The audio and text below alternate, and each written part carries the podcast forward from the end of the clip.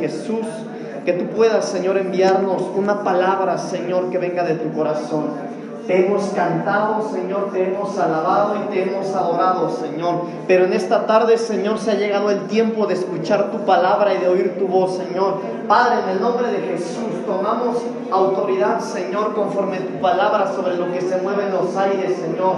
Y en esta tarde, Señor, atamos, Señor, todo aquello que se esté oponiendo, Señor, a que tu palabra corra como río de agua viva, Señor, en la vida de cada uno de los que estamos en este lugar, Señor. Proclamamos, Padre, cielos abiertos sobre este lugar. Proclamamos, Señor, una palabra de vida, Señor, una palabra que edifica, que transforma, que limpia, que purifica, Señor, que edifica en el nombre de Jesús. Señor, gracias te damos en esta tarde. Toda la honra, toda la gloria son para ti, Señor. Amén y amén. Gloria a Dios. ¿Quién vive, hermanos? En nuestros corazones, ¿verdad? Tomen su asiento, por favor. Gracias a Dios por el privilegio que me da de estar en este lugar eh, una vez más. Quiero pedirle por favor que abra su Biblia en Primera de Corintios capítulo 10. Vamos a aprender de la palabra del Señor. Primera de Corintios capítulo 10. Voy a leer del versículo 1 al 6. Primera de Corintios capítulo 10 versículos 1 al 6. Si no lo tiene ya está ahí en la pantalla, así es que vamos a a leer la palabra del Señor. Dice el versículo 1 en adelante, porque no quiero, hermanos, que ignoréis que nuestros padres todos estuvieron bajo la nube y todos pasaron el mar. Y todos en Moisés fueron bautizados en la nube y en el mar, y todos comieron el mismo alimento espiritual, y todos bebieron la misma bebida espiritual, porque bebían de la roca espiritual que los seguía, y la roca era Cristo. Versículo 5. Pero, de los más de ellos no se agradó Dios, por lo cual quedaron postrados en el desierto. Mas estas cosas sucedieron como ejemplos para nosotros, para que no codiciemos cosas malas como ellos codiciaron. Hasta ahí, hermanos. Tome su asiento, por favor. Yo hoy quiero compartir con usted algo que el Señor puso en mi corazón. Eh, cada vez que nosotros predicamos, hermanos, eh, yo sé que usted ha escuchado mucho esto, ¿verdad? Por eso lo voy a decir una vez más. Cada vez que nosotros predicamos, los primeros confrontados por la palabra o los primeros edificados por la palabra somos nosotros. Así que yo hoy quiero eh, que hablemos un poquito acerca de la gratitud o del agradar, mejor dicho, del agradar a Dios. Porque yo he estado meditando en esto, hermano, en estos días. Si bien la Biblia da luz acerca de, de la iglesia eh, novia de la iglesia que se va a casar con el Señor. ¿Cuántos quieren casarse con el Señor? todos los que están aquí quieren ser arrebatados y estar ahí en las bodas, ¿verdad? Pero no como invitados, como novia. Pero entre las cosas, hermanos, que la palabra del Señor nos da luz para ser arrebatados o las características de la iglesia novia, es, es, una es esta, hermano, que tiene que ser una iglesia que sabe agradar a Dios. Tiene que ser agradable a Dios.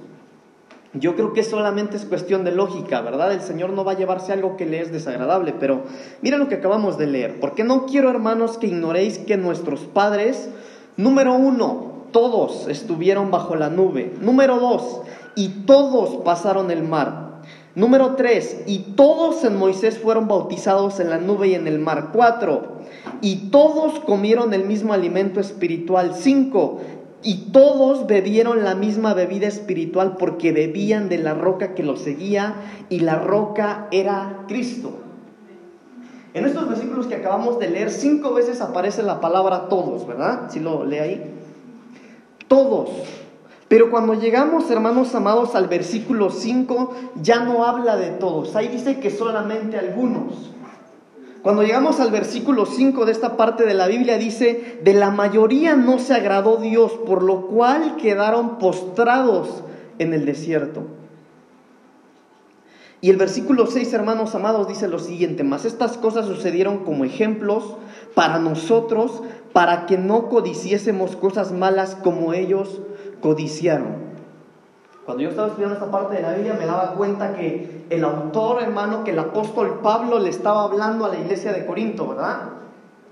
Pero el apóstol Pablo estaba enfocado, él, él, él vio la necesidad, hermanos amados, y el apóstol Pablo quiso asegurarse que los cristianos de Corintio, hermano, número uno, conocieran la historia, conocieran el pasado de los cristianos, el pasado de la gente que creía lo que ellos creían. El apóstol Pablo se vio en la necesidad de hacerles saber a los corintios, eh, a esa gente específica, que ellos conocieran lo que había pasado en el pasado a los hermanos. Y número dos, también el apóstol Pablo quiso asegurarse de que entendieran lo que significaba para ellos el pasado de los hermanos. Por esa razón el apóstol Pablo les dijo, pero estas cosas sucedieron como ejemplo para todos nosotros, para que no codicísemos cosas malas como ellos codiciaron. Y no solo eso, ahí mismo en 1 Corintios capítulo 10, en el versículo 11, el apóstol Pablo añade y dice, estas cosas le sucedieron como ejemplo y fueron escritas como enseñanza para nosotros, para quienes ha llegado el fin de los siglos. Por eso usted muchas veces escucha que cuando nosotros predicamos decimos, bueno, el, Antiguo Testamento es la sombra y figura, ¿verdad?, de lo que es para nosotros. Bueno, aquí está el fundamento de eso. El apóstol Pablo dijo que eso era, era la sombra y la figura de lo que nuestros hermanos pasaron en el principio y lo tendremos que pasar nosotros. Entonces, hermanos amados, miren, a lo que quiero llegar es a lo siguiente. La mayoría de los israelitas que salieron de Egipto no entraron a Canaán. La mayoría de los que salieron. ¿Cuántos salieron? ¿Alguien sabe cuántos salieron de Egipto? ¿A cuántos sacó Moisés? ¿Qué dicen ustedes? ¿No? ¿Qué dice la Biblia, hermanos? La Biblia habla que salieron hombres. ¿Cuántos hombres salieron? ¿No se acuerdan? Entre todos eran alrededor de 50 mil. 50 mil, no, hermano, muchísimos más. Alrededor de 2 millones, dice la mano bien. ¿Y quién da más? ¿Quién da menos? La Biblia habla de arriba de 600 mil hombres. Hombres. Y ahí no están contados ni las mujeres ni los niños. Pues era una, hermano, era... Pero fíjese lo interesante, hermano. Dice la palabra del Señor en lo que acabamos de leer según el apóstol Pablo, que la mayoría de ellos fueron desagradables al Señor y por esa razón, por la razón de no ser agradables al Señor, se quedaron ahí en el desierto. se quedaron postrados en el desierto. ¿Pero por qué se quedaron postrados? Por una sola cosa, por una razón, porque no fueron agradables a Dios, porque lo desagradaron. Desagradaron al Señor. Y solamente los que agradaron pudieron poseer esa herencia, poseer esa promesa que el Señor le hizo a Moisés, ¿verdad? Y a todos ellos. Entonces Moisés, hermanos amados, hizo, eh, perdón, eh, el pueblo de Egipto cometió muchos errores ahí en el, eh, en, el, en, el, proceso, ¿verdad?, de, del desierto, pero ese no es el tema. Eh, lo que yo quiero fundamentar con esto que acabo de leer, hermanos amados, es que es necesario que nosotros tengamos la sabiduría, hermana, hermanos, y conozcamos lo necesario para poder agradar al Señor y no ser desagradables a Él. Eso es algo, hermanos, que no se toma mucho en cuenta, porque, por ejemplo, eh, nosotros alabamos de una manera, pero no sabemos si la manera en la que alabamos le es agradable o desagradable al Señor. Nosotros a veces predicamos, pero cuando predicamos, no acá, usted no necesita estar acá, a veces le predica en la calle a alguien, pero la manera en la que usted predica no sabe si es agradable o desagradable al Señor. Y estos, por haber desagradado al Señor, quedaron tirados en el desierto. ¿Cree usted que sea necesario hablar de esto? Muy necesario, hermanos. Necesitamos saber qué es lo que agrada y qué es lo que le desagrada al Señor. Entonces, hermanos amados, ¿cómo? ¿Cómo vamos a saber eso? Pues por supuesto que con la palabra del Señor. Ahora escuche esto, la relación con Dios, nuestra relación con Dios es como la relación entre un hombre y una mujer, es una relación íntima. Por ejemplo, hermanos amados, yo puedo decirle a mi esposa, mi amor, yo te amo. Y se lo puedo decir todos los días. Pero aunque yo le diga a mi esposa que yo la amo, hermanos, si yo veo el, lavadero lleno de trastes, si veo el cesto de la ropa sucia lleno, y yo puedo estar en la cama ahí viendo internet y yo puedo decirle que le amo. Pero que ella me crea es otra cosa. Aunque yo le diga que la amo. Porque para nosotros, hermano, mire, cuando nosotros amamos a nuestro esposo, a nuestra esposa, hermano, no basta con decir, ah, qué bonita es mi esposa, ¿verdad? Porque es bonita mi esposa. Pero yo tengo que saber qué es lo que le agrada y qué es lo que le desagrada. Y es exactamente lo mismo con el Señor. Ustedes y yo tenemos que saber qué es lo que le agrada a Él. A veces decimos, no, bueno, yo, eh, yo le alabo al Señor con pura alabanza, con pura adoración. Porque eso es lo que te agrada a ti. Pero ¿qué es lo que le agrada a Él? No, yo me he visto así porque de esta manera me gusta agradarle al Señor. Si te gusta a ti agradarle a Él, pero ¿qué sabes tú si esa manera de vestir le es agradable a Él o no? Sí me estoy dando a entender, ¿verdad? Entonces, por eso necesitamos, hermanos amados, hablar y saber de lo que le es agradable al Señor y lo que le es desagradable a Él. La Biblia nos enseña que hay cosas que Dios ama, pero también que hay cosas que el Señor aborrece. Cosas en las que el Señor se deleita, pero también cosas que son abominación para Él. Por ejemplo, voy a desviar un poquito del tema. A veces, hermanos amados, la ignorancia nos hace cometer errores. Pero ignorancia, hermanos amados, porque hay cosas, ¿verdad?, que ignoramos. Pero, por ejemplo, hermano, mire, una cosa es ser ignorante y otra cosa es ser inocente. Por ejemplo, nosotros, por inocencia, por no saber, cometemos muchas veces pecados y errores. Y David hablaba de eso también, el rey David. Pero a veces, hermano, no es que seamos inocentes, sino que por nuestra flojera somos ignorantes. Llevo 10 años en la congregación, no llevo 10 años como cristiano, pero, pastor, nunca he leído un libro completo de la Biblia. Entonces eso ya no es estar en la inocencia. Eso es ser ignorante por flojera, hermano. Sí me doy a entender, ¿verdad? Yo sé que soy medio fuerte esto, pero tengo que fundamentar lo que le voy a compartir hoy. Entonces, hermanos amados, es necesario que nosotros hablemos de lo que es, de lo que nosotros tenemos que hacer para ser agradables al Señor. Porque de lo contrario, hermano, mire, yo le puedo asegurar que mientras el pueblo eh, de Israel iba ahí en el desierto, hermano, caminando, todos cantaron, ¿verdad? ¿Se acuerda que la Biblia relata que cuando pasaron el Mar Rojo eh, se abrió ahí en dos, ¿verdad? Y dice la Biblia que cuando ellos veían las grandezas que el Señor hacía con ellos, todos cantaban. ¿Quién como Jehová? ¿Quién como Él? Y todos cantaban. En otras ocasiones yo he hablado acá, hermanos amados, del desorden o del orden también, de acuerdo a la palabra de Dios. Pero sigo fundamentando esto. Mire, ¿Se acuerdan la primera vez que David trató de llevar el arca a Jerusalén? Dice la Biblia, hermanos amados, que David preparó todo, hicieron una orquesta, hermano. Yo me imagino ahí trompetas, panderos, danzores, banderas, de todo me imagino ahí, hermano. ¿Por qué me lo imagino? Bueno, porque si David cuando no era nadie, hermano, le tocaba el arpa, le tocaba la flauta, imagínese usted teniendo el poder, teniendo la economía y teniendo el mando de tanto pueblo. ¿No cree usted que, que David organizó algo impresionante para el Señor? Claro que sí. Y la Biblia lo relata. Y la Biblia relata, hermano, que cuando David por primera vez quería traer el arca, dice la Biblia que ya Dios le había dicho a Moisés de qué manera se tenía que transportar el arca del pacto, pero a David no le importó eso. Él quiso agradar a Dios a su manera. Y en medio de ese deseo de agradar a Dios a su manera, hermano, dice la Biblia que David subió por ahí, les dijo, suban esa arca del pacto por ahí, cárguenla entre ustedes. Y dice la Biblia, hermano, que empezó la fiesta, ¿verdad? Porque venía el arca del pacto una vez más a la casa de David, venía por primera vez a la casa de David. Y dice la Biblia que cuando venía el arca del pacto, de repente uno de los bueyes tropezó y un hombre murió. Pero todos estaban felices. Los panderistas, hermano, o las panderistas, no sé, mire, hacían lo mejor que podían. Yo me imagino a los danzores, los mejores pasos, las banderas, los gritos, los chiflidos, hermano. Todo mundo estaba alegre menos Dios.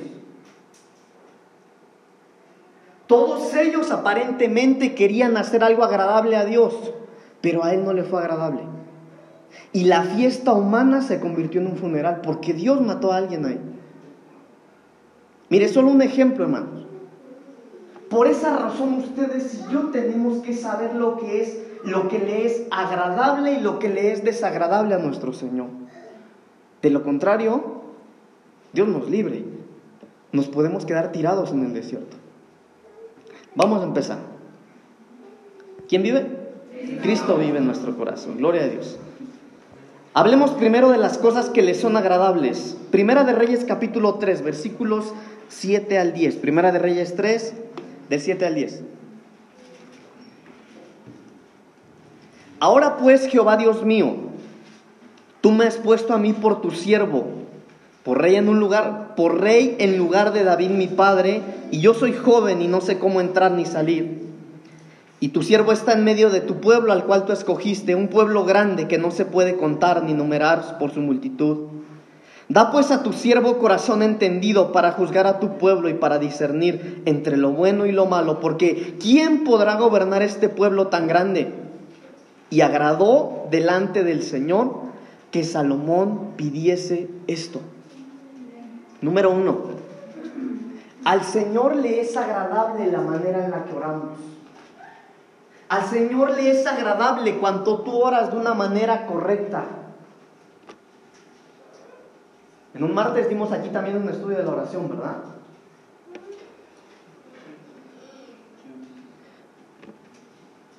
Pero tenemos que ser cuidadosos, hermano, de cómo oramos. A veces, hermano, nuestras oraciones, no son escuchadas porque a veces, lejos de entender de quién es, delante de quién estamos, hermano, vemos a Dios como nuestro ayudante. Y a veces lo queremos mandar. O lo vemos como... Miren, no es el tema de la oración, hermano. Pero la escritura dice, la Biblia dice en Romanos 8:26, que nosotros no sabemos pedir lo que conviene. Romanos 8:26 lo dice.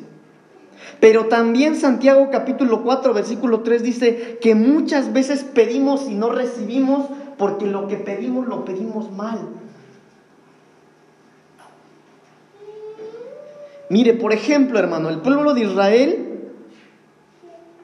ellos veían, hermano, el respaldo de Dios en el desierto. Dice la Biblia que en la noche había una llama de fuego ahí que los calentaba.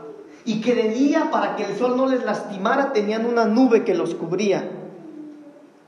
Dice la Biblia que cuando tenían hambre el Señor les dio pan, ¿verdad? Que les dio maná del cielo. Pero eso no fue suficiente para ellos, ellos pidieron carne. No, Moisés, ya no queremos esto, queremos algo más, queremos algo más. Cuando, hermano, ellos tenían la cobertura del Señor. Y después la Biblia relata que ellos pidieron un rey. Pero mire, hermano, Salomón pidió algo que, agradó al Señor. Pidió algo que agradó al Señor. Cuando él oró fue, fue algo que le agradó al Señor. Entonces, hermano, usted pregúntese si cuando usted ora, cuando usted le pide algo, le está haciendo grato al Señor. Nosotros tenemos que ser conscientes de cuando oramos. El Señor lo sabe todo, absolutamente todo. Y si bien nosotros podemos acercarnos confiadamente, dice la palabra del Señor, a nuestro Señor, tenemos que entender de delante de quién estamos. Hermano, si para orar hay principios también, y la Biblia los relata, para las mujeres que se cubran la cabeza, y para los hombres que se la descubran. Y eso es solo un ejemplo, hermano, de cómo nuestra oración puede ser agradable o desagradable al Señor. Por eso cada vez que usted venga aquí, hermano, cuando sea, puede ser en el, en el culto de oración los sábados, puede ser en un servicio, si usted trae gorrita, quítesela cuando ore. Si no estamos orando, no se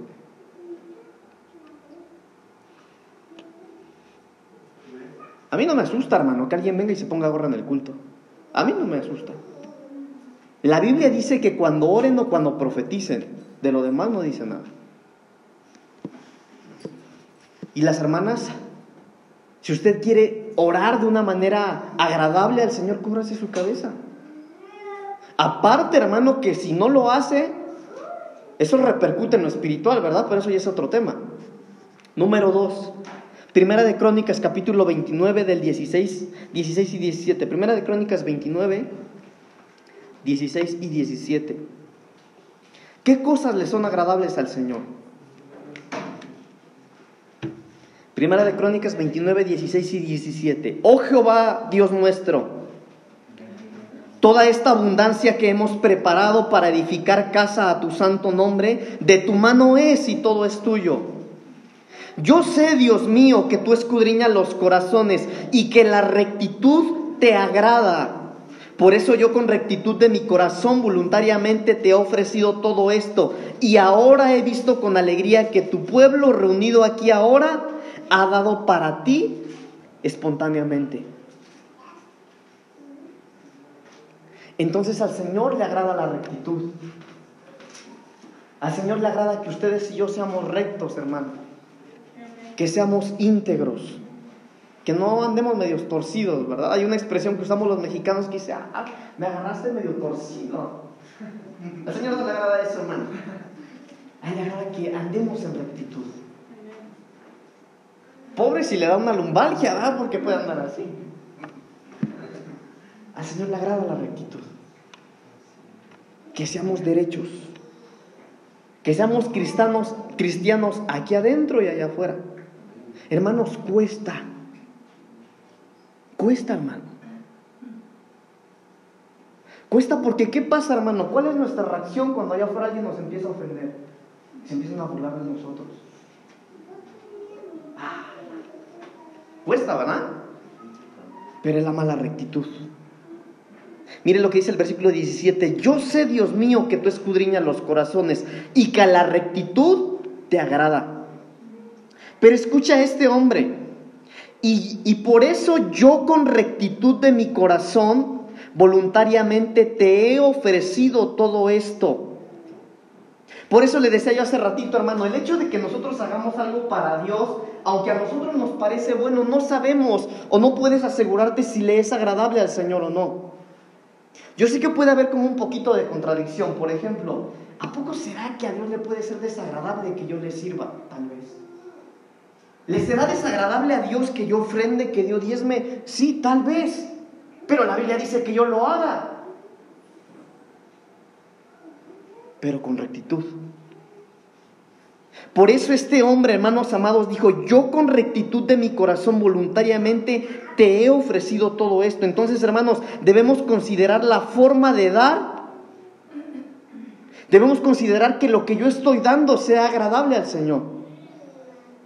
David dijo, con rectitud de mi corazón te he ofrecido esto. Entonces no basta solamente con dar, hermanos. Hay que hacerlo correctamente. Hay que hacerlo en rectitud. No basta solamente con servir. ¿Cuántos sirven en este lugar? Sí, levanten la mano, hermano. Es un privilegio servir. Bueno, a ustedes, a los que sirven, no basta solo con servir. Tenemos que servir con rectitud.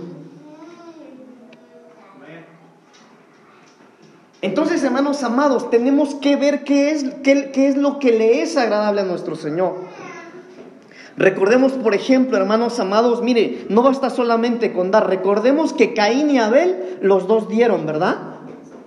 Pero uno le fue agradable al Señor y el otro no, pero los dos dieron. No basta solo con dar. En el libro de Malaquías vemos el desagrado del Señor en las ofrendas y los diezmos. No voy a hablar de eso porque no voy a hablar de dinero. Pero otro ejemplo de la importancia en el cómo damos, Ananías y Zafira, ¿se acuerdan? Hermanos, ellos lo que pretendían era dar para el pueblo del Señor. Bueno, vendemos nuestra propiedad, la juntamos, se lo damos a los discípulos y que lo repartan entre los demás. ¿Querían hacer algo malo? No. Pero no basta con querer dar o con querer hacer. Hay que hacerlo con rectitud. Porque la rectitud le es agradable al Señor. Entonces tenemos que ser hombres y mujeres de rectitud, ¿verdad, hermanos amados? Pregunta, ¿de qué manera le estás dando al Señor? Con rectitud. Y no hablo solo de dinero, hermano. ¿De qué manera le diste hoy tu alabanza al Señor? Tu adoración al Señor. Rectitud?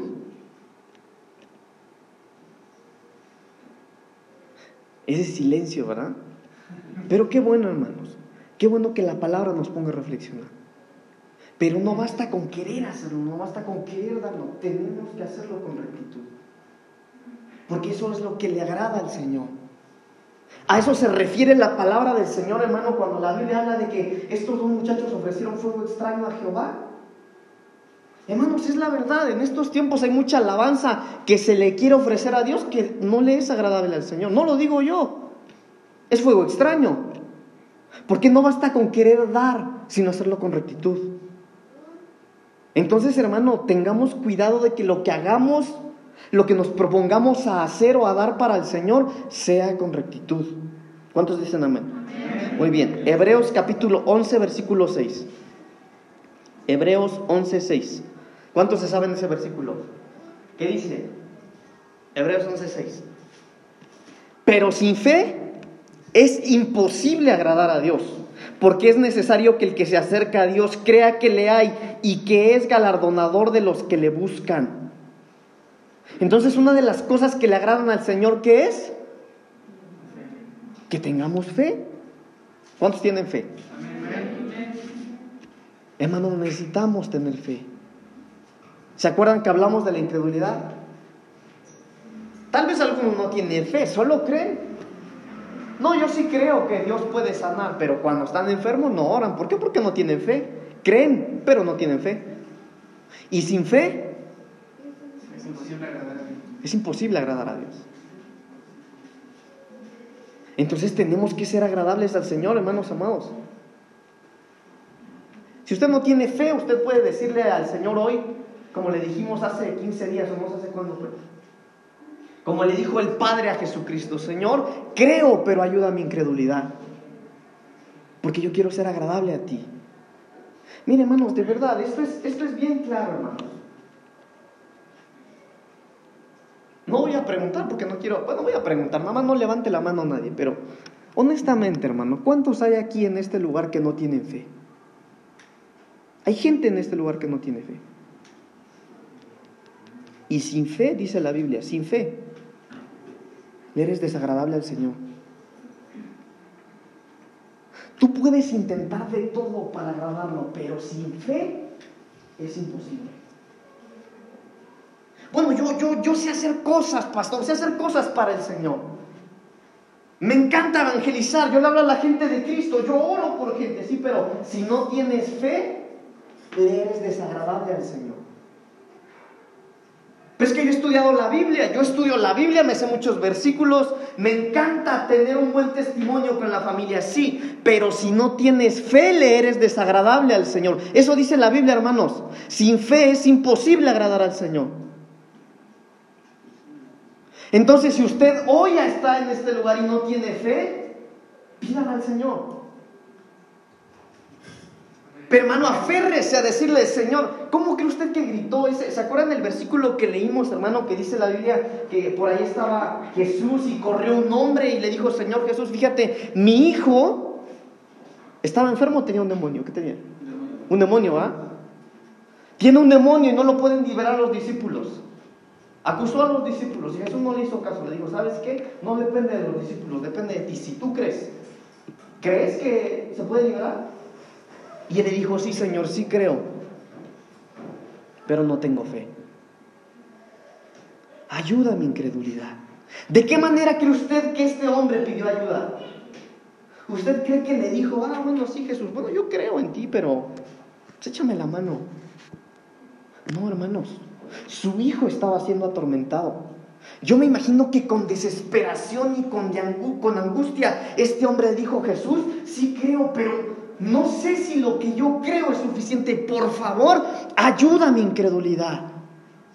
Por eso yo le digo, hermano, usted puede hacer muchas cosas, conocer mucho o poco, tener mucho o poco, pero si usted no tiene fe, no puede agradar al Señor. Y si usted no puede agradar al Señor y quiere ser agradable a Él, entonces hoy venga y dígale, Señor, ayúdame, ayuda a mi incredulidad, porque yo quiero ser agradable a ti. Porque sin fe es imposible agradar al Señor. Colosenses 3:20. Colosenses capítulo 3, versículo 20. Hijos, sed obedientes a vuestros padres en todo, porque esto es agradable al Señor. Hijos, ¿cuántos hijos hay aquí? ¿Cuántos? ¿Cuántos son hijos aquí? Todos somos hijos, ¿verdad? Bueno, para todos es esta palabra. Hijos, obedeced a vuestros padres, porque esto es agradable al Señor. ¿Cuántos son obedientes a sus papás? ¿Y los demás? ¿Cuántos son obedientes a sus padres, Señor? Alguno podría decir, bueno, yo ya no tengo papá. ¿Qué cree que sí tiene? Mire, esto que le voy a decir ahorita es un poquito de doctrina nada más. Hablando de eso, hermano, se me pasó a darle un anuncio. Va a quedar en medio de la prédica, pero hago un énfasis. Hoy es el último día para que usted meta ahí, llene su solicitud de membresía, hermanos. Pues acérquense a Salmita hoy. Salmita, levanta tu mano. Para quienes no conocen a Salma, ella es la encargada, hermanos, de llenar la solicitud de membresía. Hoy, llénela, por favor. Acérquese con ella. Si usted se la llevó el martes, tráigala, hermanos, porque ya esta semana vamos a, ingresar todos esos datos ahí a la computadora. Entonces, si usted quiere ser miembro de esta congregación, llene su formato ahí. Si usted quiere ser miembro de la iglesia, ¿sale? Entonces, por favor. Eh, cierro el paréntesis. Bueno, mire, hijos, sed obedientes a vuestros padres. Nosotros somos seres tripartitos, ¿verdad? Ya lo sabemos. Espíritu, alma y cuerpo. Nosotros tenemos tres áreas en nuestra, en nuestra vida. Somos, estamos compuestos por tres, pero en cada una de esas áreas nosotros tenemos una paternidad. Por ejemplo, tu padre corporal es el que te engendró físicamente. Algunos lo tenemos, otros tal vez ya no lo tienen. Y el Señor te dice, hijo, sé obediente a ese Padre. Pero también la Biblia dice que tenemos un Padre en nuestro espíritu. Y el Padre de nuestro espíritu es el Señor. Porque viene de Él, Él nos, nos lo dio. Y la Biblia dice, hijos, sed obedientes también al Padre del Espíritu. Pero también tenemos un alma o una alma. ¿Cómo se dice, hermanos? Un, un, un, un alma. Tenemos un alma, ¿verdad? Y el padre del alma es nuestro pastor. El padre del alma, eh, el padre de nuestra alma es aquel que nos está engendrando, es aquel del que comemos y que nos está llevando un crecimiento espiritual. Y cuando la Biblia dice esto, hermano, no dice, hijo, obedece a tu papá. No es el patito Juan. ¿Se ha escuchado eso de Patito Juan? Es cristiana, hermano, no es mundana. Dice, hijos, obedecer a vuestros padres. A vuestros padres. Hay muchos que dicen, hermano, pero la Biblia dice, no llaméis a nadie padre. Y ahí, ahí se agarran para decir que no hay paternidad espiritual. Yo digo que sí, que sí la hay. Si no, no deberíamos decirle papá a nuestro papá físico. Pero hay fundamento para lo que le digo, hermano. ¿eh? Timoteo, por ejemplo, le dijo el verdadero hijo en la fe a Timoteo. Eh, Tito, también lo mismo. Bueno, hay otras cosas ahí, pero mire, tenemos que ser obedientes, hermanos. Tenemos que ser obedientes.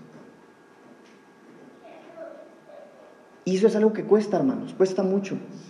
Porque a veces, hermanos, nuestras maneras de pensar son distintas a nuestra paternidad. Mire, le voy a decir algo, hermano, también. Cuesta mucho porque a veces los papás no tienen la razón. Hay gente que dice, no, es que los papás siempre tienen la razón, pero eso no es una verdad, hermano. No es, no es así. No es verdad que los padres siempre tienen la razón. Por eso hay muchos jóvenes o, o niños que vienen a la iglesia y los papás ni se aparecen. Porque no, no siempre los papás tienen la razón. Pero hermanos amados, al Señor no le importa eso. La palabra del Señor dice que tenemos que obedecer a nuestros padres. Ya los papás tendrán que dar cuentas por sus decisiones o sus razones, pero a nosotros nos es mandado obedecerlos. Hijos, sed obedientes a los padres, dice la Biblia, porque esto le es agradable al Señor. Acuérdese, hermano, que el ser agradable a Dios Eso va a causar algo impresionante. ¿Qué va a causar? Número uno, que usted no se quede tirado en el desierto. Espero que me dé tiempo de llegar a donde quiero llegar, pero si no al último le voy a resumir algo. Sigamos, hermanos. Primera de Timoteo capítulo 2, por favor. Primera de Timoteo 2. Ya me quedan 20 minutos, hermanos, me tengo que apurar, apurar. Primera de Timoteo capítulo 2, del 1 en adelante, dice la palabra del Señor. Exhorto pues ante todo que se hagan rogativas, oraciones, peticiones y acciones de gracias por todos los hombres, por los reyes y por todos los que están en autoridad, para que podamos vivir una vida tranquila y sosegada con toda piedad y dignidad, porque esto es bueno y agradable delante de Dios nuestro Salvador el cual quiere que todos los hombres sean salvos y vengan al pleno conocimiento de la verdad. Otra de las cosas que nos hace ser agradables a Dios es que tenemos que orar y que tenemos que interceder. ¿Por quién? Por todos los hombres. Y también las mujeres, ¿verdad? Dios no es machista, es con todos. Pero aquí habla específicamente de algo, por los reyes y por los que están en autoridad.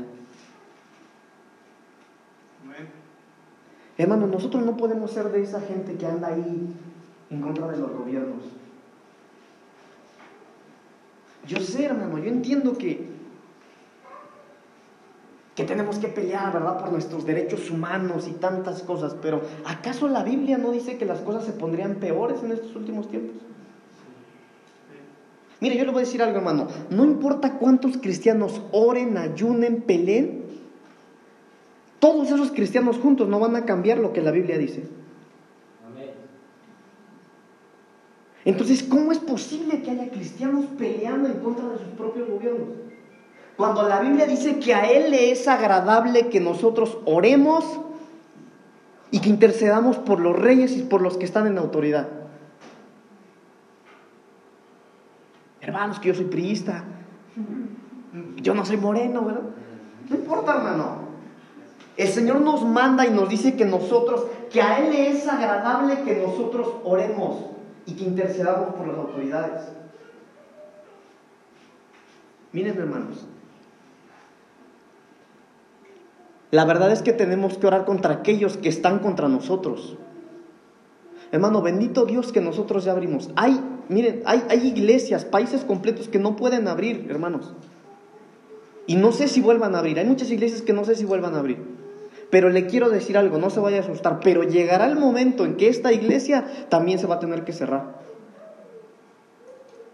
No lo digo yo, lo dice la Biblia, hermano. Por eso le digo, no vamos a cambiar nada de lo que está escrito en la palabra del Señor. Pero a pesar, hermano, de que el gobierno levante leyes, hermano, y estén fomentando cosas que atenten contra nuestros principios bíblicos, hermano, a nosotros nos dice la palabra del Señor que a Él le es agradable que usted y yo oremos y que intercedamos por cada uno de ellos. Porque eso le es agradable al Señor. Hermanos, si orábamos por Peña Nieto, ¿verdad? ¿A qué oramos por Peña Nieto, hermanos? Oremos por el cabecita de algodón, hermanos. Sigamos, Salmos 69, Salmos capítulo 69, versículos 30 y 31. Dice la palabra del Señor. Ah, este está hermoso, hermanos.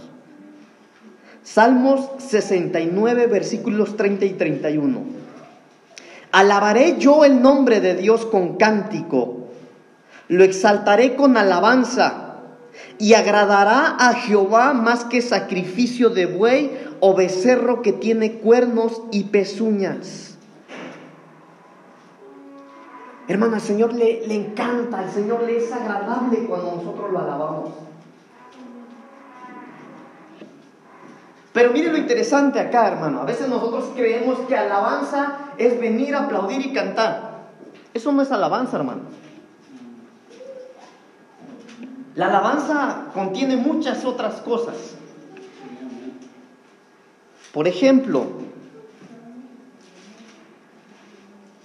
me salté uno, hermanos. Bueno, por ejemplo, la alabanza. Usted puede alabar a Dios cuando usted obedece a sus papás. Usted puede alabar a Dios, hermanos amados, cuando usted hace algo para el Señor. Usted puede alabar a Dios en silencio, sin abrir sus labios. Porque eso da alabanza al Señor. Por eso en lo que acabamos de leer dice, alabaré yo el nombre de Dios con cántico. Entonces no solo con cantos es alabar, ¿verdad? Sí me doy a entender, hermanos. Pero la alabanza, hermanos amados, le es agradable al Señor.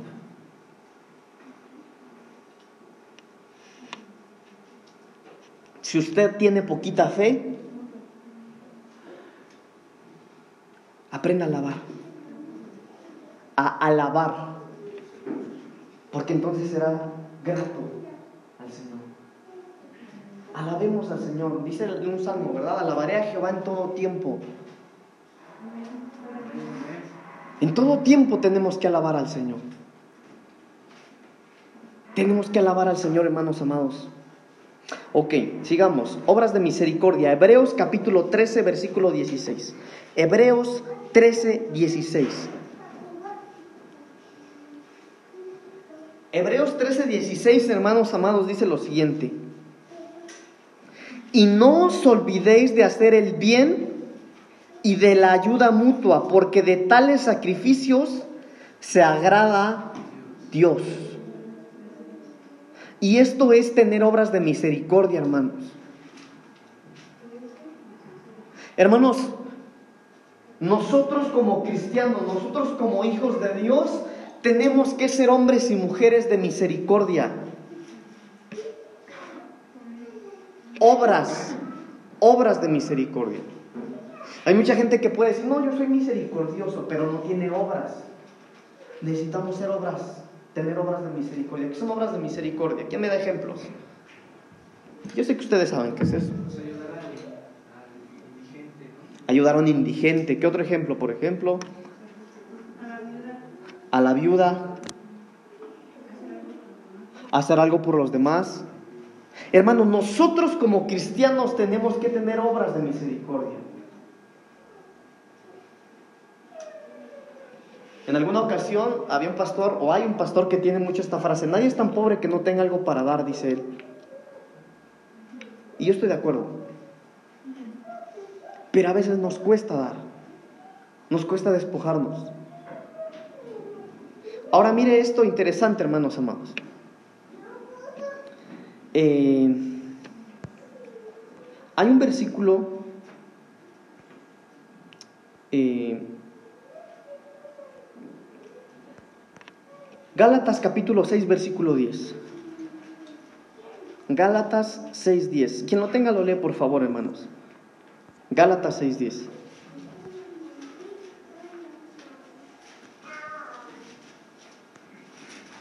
Sí, por favor. De de.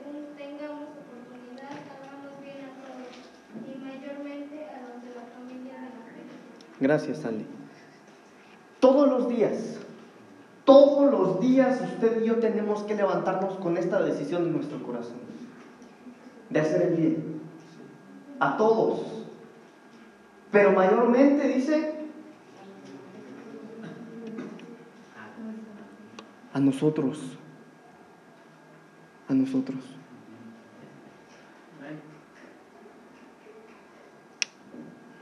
Hermanos, necesitamos despojarnos. Mire, yo creo que muchos, con muchos hemos platicado de esto, pero ¿usted cree que fue casualidad que el Señor nos pusiera a leer el libro de Hechos ahora en la cuarentena? No.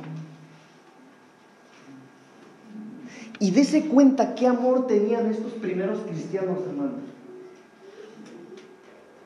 Que ellos vendían todo lo que tenían para repartírselo entre todos. Es decir, el que más tenía, bendecía a los demás. La Biblia me llama la atención, mire, me voy a desviar un poquito. La Biblia dice, el apóstol Pablo cuando habla de los Gálatas, dice que los Gálatas, hermano, eran de la gente más pobre, eran de los más pobres en esos tiempos. Pero ellos eran los que más daban a sus hermanos. Hermanos, tenemos que ser misericordiosos. Hermano, y el principio de dar, hermano, mientras tú más das, el Señor más te da a ti. Pero ¿cómo el Señor te va a dar, hermano, si lo que tienes no te despojas de ello. Tenemos que aprender, tenemos que tener obras de misericordia, porque esto, hermanos amados, le es agradable al Señor. Ahora, mire, así como la mayoría de los que salieron de Israel, por no ser agradables a Dios, quedaron tirados en el desierto, para nosotros es necesario ser agradables a Dios, de lo contrario no vamos a ser arrebatados por Él. Enoch agradó al Señor y fue arrebatado. Eso lo dice en Hebreos 11:5. Esther agradó al rey y fue escogida como esposa de entre otras doncellas, pero ella fue la elegida para casarse con el rey. Porque fue agradable al rey. Josué y Caleb fueron agradables a Dios y ellos fueron los únicos que entraron a la tierra de Canaán. Josué, Caleb y los suyos. Por eso es que ustedes y yo, hermanos, tenemos que afanarnos por ser agradables al Señor. Gloria a Dios. Hermanos, nosotros aquí en la congregación, en estos últimos meses ha habido cambios, muchos cambios. De algunos usted se ha enterado, de otros no. De algunos usted ha sido parte, de otros no. Pero sabe que todos los cambios que estamos haciendo en la congregación es porque pretendemos esto, ser agradables al Señor.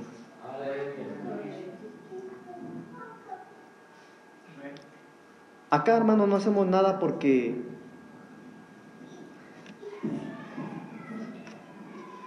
porque queremos quedar bien con alguien. Si hay alguien con quien queremos quedar bien, ese es el Señor. Pero usted tiene que formar parte de eso, hermano. Hermano, usted tiene que formar parte de eso.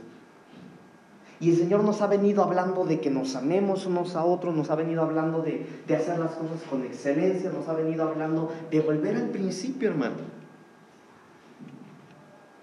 Porque tenemos que ser agradables a Él.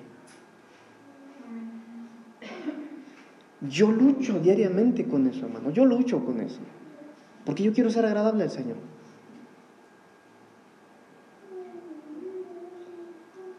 Cada vez que nosotros venimos a la iglesia, hermanos amados, asegurémonos de ser agradables a Él. Mire, ya hablo solo del tiempo en el que estamos acá. ¿Cuánto y más allá afuera? Pero solo en el tiempo que estamos acá. Pero yo le puedo asegurar, le puedo asegurar, hermanos, que cuando nosotros venimos, hermano, desde que tú preparas, desde que tú dispones el día domingo y tú dices, bueno, no, el domingo no, el domingo, mis domingos son intocables, porque esos días están ocupados en mi agenda. Nadie puede ocupar mi día domingo. El Señor y yo ese día tenemos una cita. Desde ahí, usted está siendo agradable al Señor. Pero ¿de qué le serviría a usted, hermano amado, apartar todos los domingos si cuando usted viene lo que usted hace le es desagradable a Él?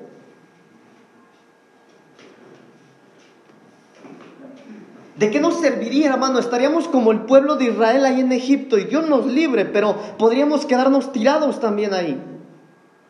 Porque aunque estamos acá, podemos estar haciendo o podemos ser algo desagradable para el Señor. Por eso, diga conmigo, mis domingos no son negociables. Yo tengo que estar aquí. Hermano, yo entiendo entre semana, yo entiendo, hermano. Mira, a mí me ha tocado, yo a veces vengo mugroso porque vengo del trabajo. Pero vengo. A veces algunos llegan tarde, está bien, hermano, porque sabemos que tenemos que trabajar. Pero el domingo, hermano, usted llegue tarde. No, hermanos. Disponga no solo su día, disponga su corazón. Levántese desde que usted se levante, hermano. Mire, aunque te hagan enojar, tranquilo, cuente hasta 10, porque yo tengo que ser agradable cuando me digan el desaparecido. Levántese, hermano, prepare su ropita y dígale, Señor, hoy me voy a ir bien bañadito, bien vestidito, Señor. Porque, bueno, si estás solteros, yo entiendo, ¿verdad? Pero a los que estamos casados no importa, Señor, hoy me voy a arreglar para ti, Señor. Hoy me voy a perfumar porque te voy a ver a ti. Señor, me voy a tener el privilegio de postrarme delante de ti y te voy a cantar, te voy a alabar, te voy a adorar. De esa manera vamos a ser agradables a Él. Hermano, y cuando algo le es agradable, hermanos, Él no se resiste. Él no se resiste. Qué hermoso sería, hermano, que nosotros cada vez que vengamos acá pudiéramos estar como Juan, ¿verdad? Como la alabanza que cantábamos con los hermanos. ¿Se imagina usted de qué manera tenía esa sensibilidad Juan como para que no le importara ser un adulto, ser un viejo? Y cuando tuvo la oportunidad se acercó al Señor y reposó sobre su pecho. Porque él quiso ser agradable al Señor. Esther, le voy a adelantar algo que estoy estudiando,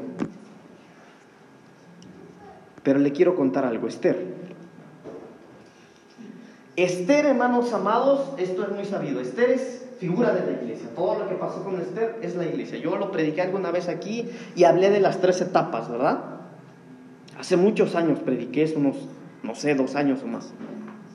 Pero Esther tiene algo bien interesante, se lo platicaba yo a mi esposa en la mañana.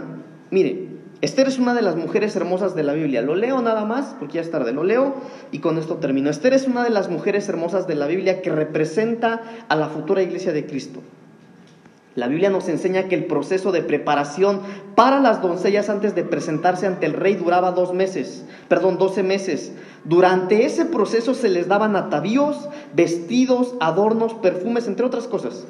Sin embargo, en el caso de Esther, debido a que halló gracia delante del encargado de las mujeres, se le dieron otros elementos que la perfeccionaron al punto que ella fue la elegida por el rey.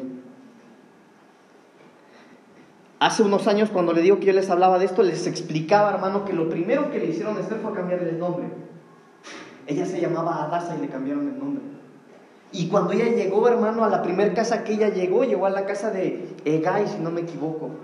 Y después llegó a la casa de Mardoqueo y por último llegó a la casa del rey. Pero esos tres procesos, hermano, son los procesos de nosotros como iglesia de Cristo. Número uno, nos cambiaron el nombre. Usted pasó de ser creación de Dios para ser hijo de Dios. ¿Cuántos hijos de Dios hay aquí? Entonces ya le cambiaron el nombre. Pero usted llegó a una casa donde va a ser perfeccionado, donde tiene que ser perfeccionado. Y es esta casa donde usted está sentado. Y mire lo que le voy a leer después.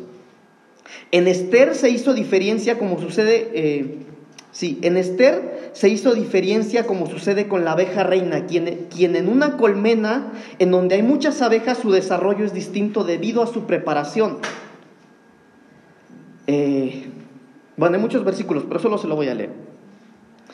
A Esther se le dieron atavíos, alimentos y doncellas especiales, dice la Biblia en el libro de Esther. Estos fueron básicamente los elementos que se usaron en su preparación. Fueron designadas para ella siete doncellas especiales.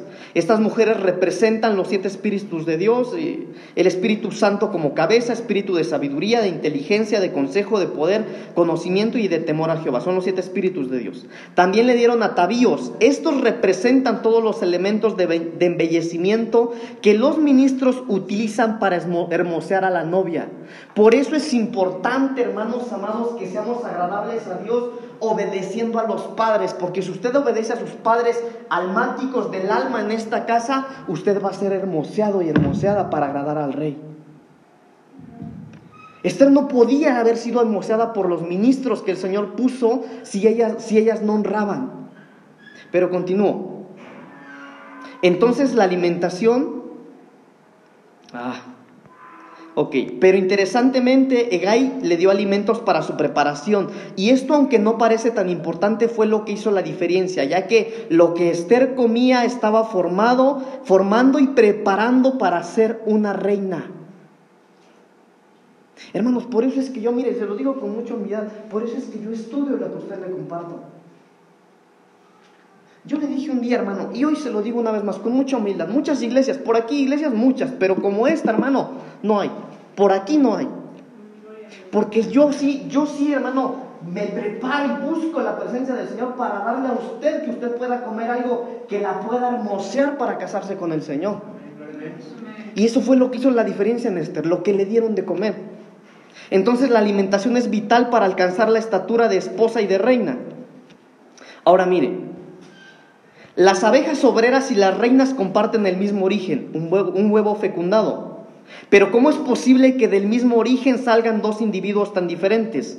Lo que la diferencia de una obrera a una oveja reina es el tipo de alimentación que recibe durante su desarrollo. En el caso de las obreras, estas reciben jalea real durante dos días y medio, siendo posteriormente su dieta una mezcla de miel de polen y agua. Pero la reina mantiene la jalea real como único alimento hasta completar su desarrollo. Cuando Esther llegó a la colmena, que es decir, a la casa de real, a la casa real era igual que las demás doncellas, pero su alimentación era superior. Por esta razón fue la única que se convirtió en reina. Hermano, y tengo mucha información que no la voy a leer. Si el Señor me permite, después le voy a hablar de esto, pero por eso, hermanos amados, ustedes y yo tenemos que preocuparnos por ser agradables al Señor. Hermano, todos los días todos los días. El tiempo se nos fue, solo hablamos esto. Pero eso que lleva ya anotado o grabado, estudio en su casa. Señor, yo quiero ser alguien agradable a ti. Porque no quiero quedarme tirado en el desierto como los de Egipto. Entonces, hermanos amados,